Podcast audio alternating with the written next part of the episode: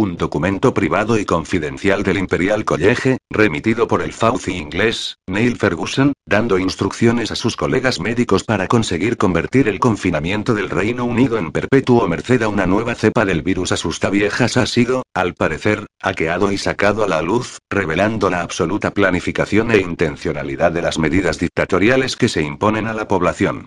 De ser auténtico, supondría la más rotunda confirmación de que una mano negra dirige los acontecimientos hacia el control social más absoluto. En el documento, Ferguson anuncia que se va a poner en marcha un nuevo confinamiento en Reino Unido este verano, inventándose la existencia de una cepa nepalí como parte de un terrorífico plan diseñado hasta el 2025, citando expresamente el plan Kalergi. El texto habla del virus entre comillas, y menciona que les ha resultado muy útil.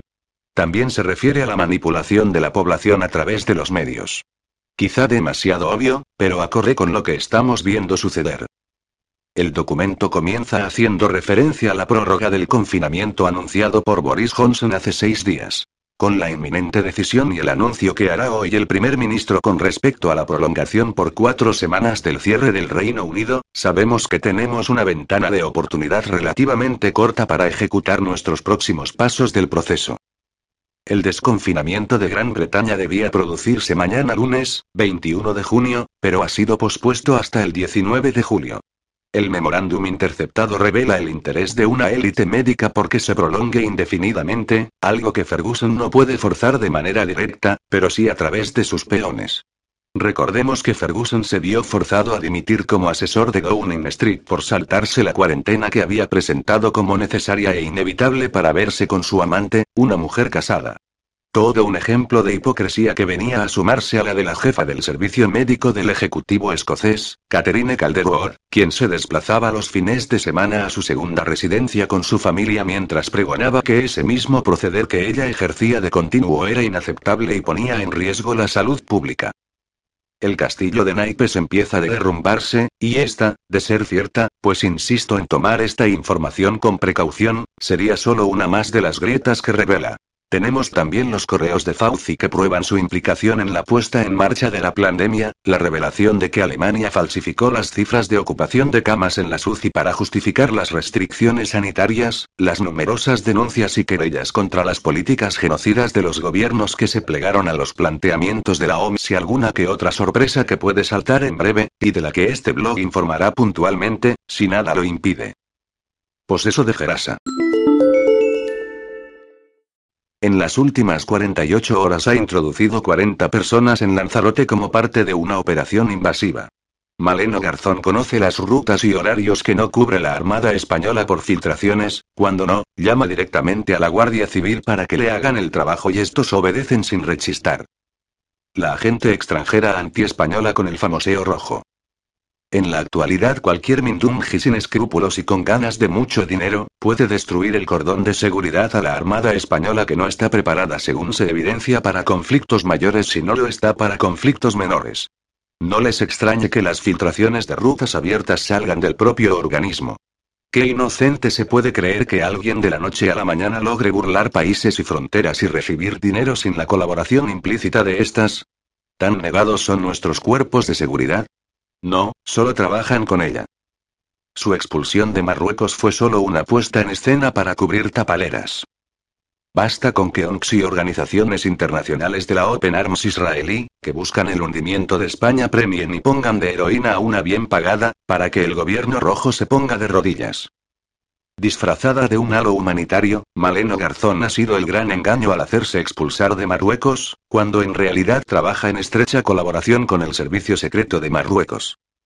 Una pieza suelta de las operaciones del MI6 con bandera extranjera, hispano-marroquí. Por eso estáis se siente tan segura y tan blindada.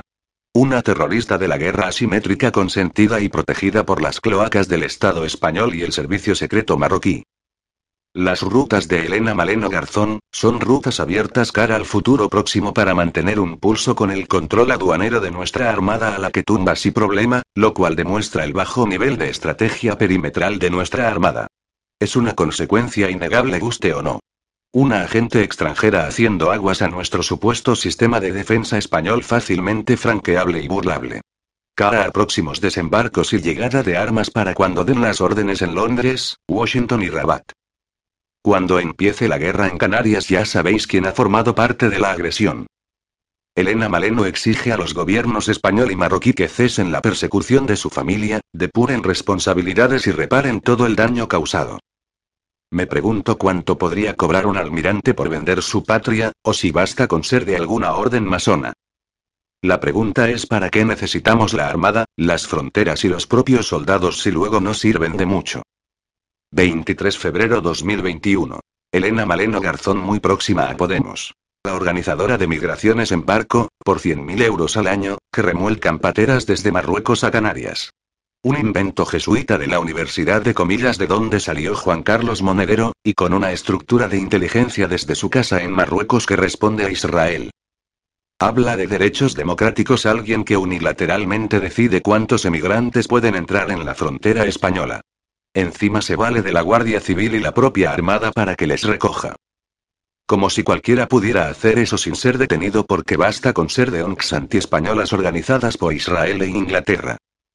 Basta con decir, derecho a la vida para poder penetrar cualquier frontera española.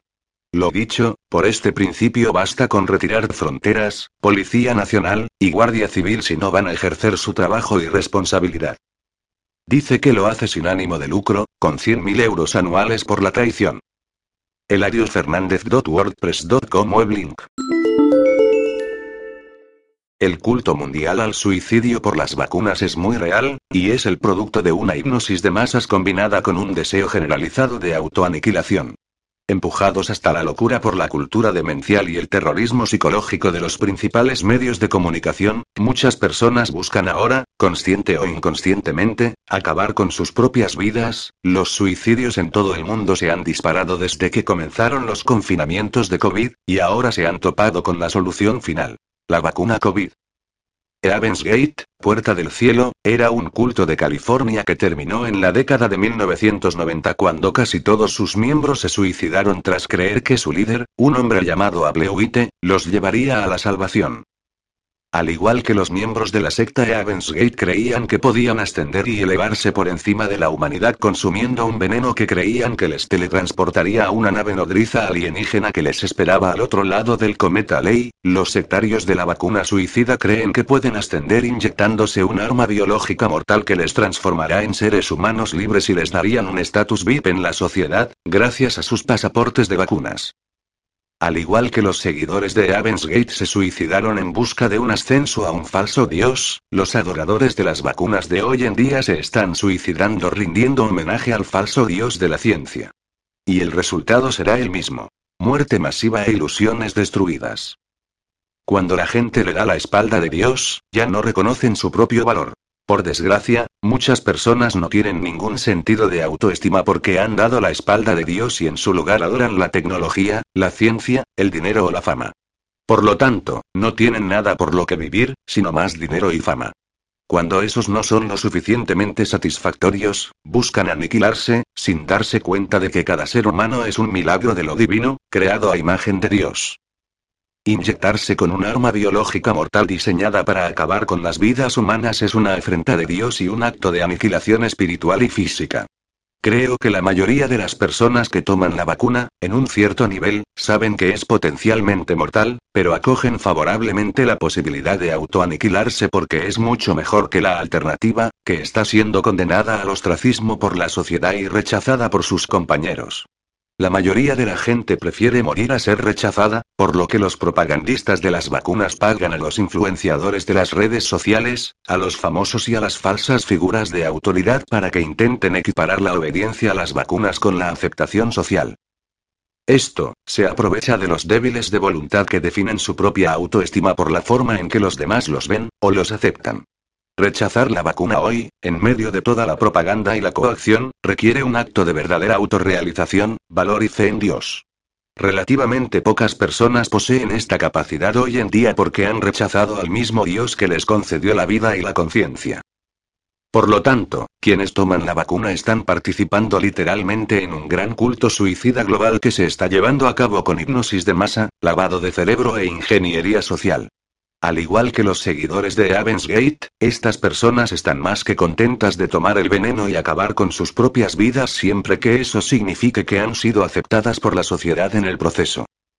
La razón por la que menciono todo esto es que debemos comprender la retorcida psicología de estos sectarios para poder sobrevivir a su suicidio masivo, que tendrá un impacto incluso en aquellos de nosotros que evitamos las inyecciones de armas biológicas. A medida que la muerte masiva arrase las economías y las naciones, tendrá consecuencias terribles sobre el funcionamiento de la sociedad, incluido el colapso de las líneas de suministro y las alteraciones extremas del personal en los sectores como las finanzas, la energía, las telecomunicaciones y la agricultura. Vea este breve e impactante vídeo de un profesional de los recursos humanos del sector de la energía, en el que advierte de cómo las grandes empresas petroleras ya están considerando estrategias de sustitución para reemplazar a sus propios cuadros vacunados. Planificación de la sucesión es lo que se llama, y según esta mujer, los dirigentes del sector petroleros prevén que aproximadamente la mitad de los que se vacunaron morirán en los próximos años. A los cinco años de edad, el siciliano Michele Sindona era huérfano de guerra. Pero la Cosa Nostra se hizo cargo de conseguirle unos padres adoptivos y pagar su educación. Pronto se mostró como un genio en matemáticas, así que pensó hacer el doctorado en Bolonia. La familia le propuso, en cambio, enviarlo a estudiar matemática financiera en Harvard. Tras licenciarse se convirtió en el genio financiero de la mafia. El mayor problema que tenía era que las cinco familias de Nueva York estaban ganando demasiado dinero, pues los viejos don habían muerto, y los nuevos no tenían sus prejuicios contra el tráfico de drogas. Había mucho dinero para lavar. Le comentó su problema a Alicio Gelli, operador del mayor banco de favores del mundo. Al mismo tiempo el Papa Paulo VI le contó a su amigo y mentor, Gelli, que estaba desesperado, pues el Concilio Vaticano II había llevado a la Iglesia al borde de la quiebra. Así que Jerry vio la oportunidad. La Cosa Nostra depositaba el dinero en el Vaticano, que por el Tratado de Letrán es un país independiente. Y el dinero se canalizaría del IOR, Instituto de Obras Religiosas, el Banco del Vaticano, al Banco de Filadelfia, comprado por Sindona, y al Banco de Licio Gelli, el Ambrosiano.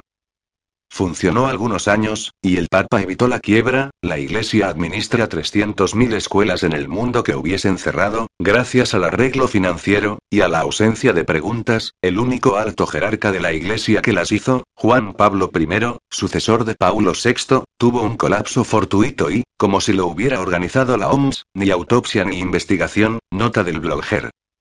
Pero un día el FBI se cansó y acorraló a Sindoncia. Este pactó inmunidad para hablar. Antes de comenzar su declaración le ofrecieron un café. Cuatro segundos después del primer sorbo ya estaba muerto. Calvin, presidente del Banco Ambrosiano, intentó huir a Londres, donde apareció colgado del puente Blackfriars, que significa monjes negros.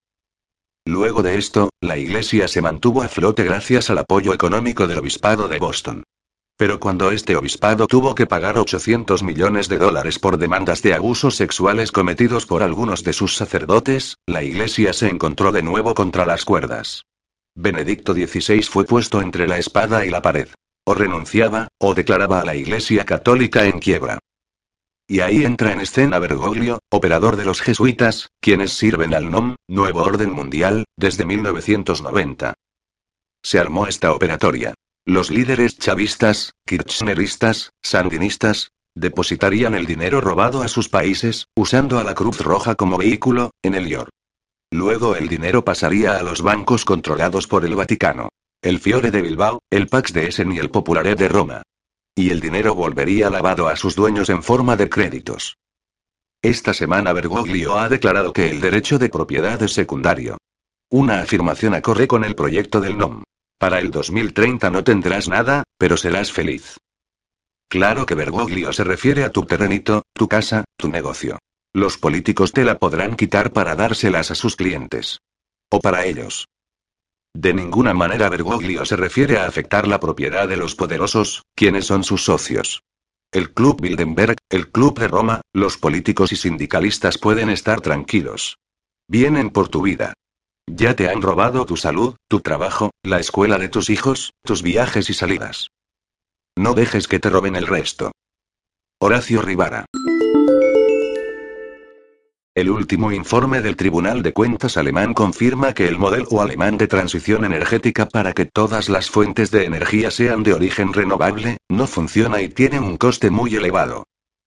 Tras el accidente de Fukushima, la canciller decidió en 2011 renunciar a la generación de energía nuclear en Alemania y luego los planes capitalistas de transición energética han promovido las estaciones alternativas, sobre todo solares y eólicas. En 2000 las energías renovables apenas representaban el 6% del suministro eléctrico en Alemania. En 2019 su cuota de mercado alcanzó el 43%. El Tribunal de Cuentas echa por tierra la política energética de Angela Merkel, que no quiere ni energía nuclear ni las convencionales que emiten carbono. Desde los años 70 hay una fuerte oposición en Alemania a ambas fuentes de energía. La intermitencia de las solares y eólicas y una red eléctrica inadecuada, ha creado inestabilidad en el suministro de electricidad. El riesgo de escasez es cada vez mayor y los precios están fuera de control.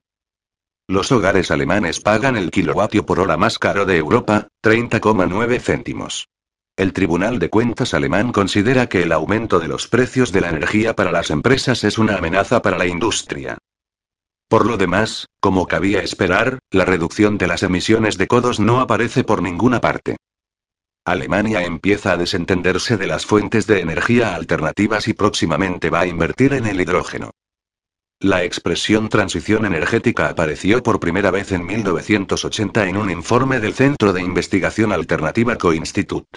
Once años más tarde, el Parlamento alemán aprobó una ley que legalizaba el pago de tarifas preferenciales para la electricidad generada a partir de energías renovables, financiadas por un impuesto especial sobre el precio de la electricidad. La aprobación de la Ley de Energías Renovables en 2000 garantiza a los productores de electricidad limpia un precio de suministro más alto que el de la electricidad convencional a una tasa fijada por el gobierno durante un periodo de 20 años. El coste de la transición energética a las arcas públicas alemanas será del orden de 8.000 millones de euros este año, una cifra absolutamente disparatada.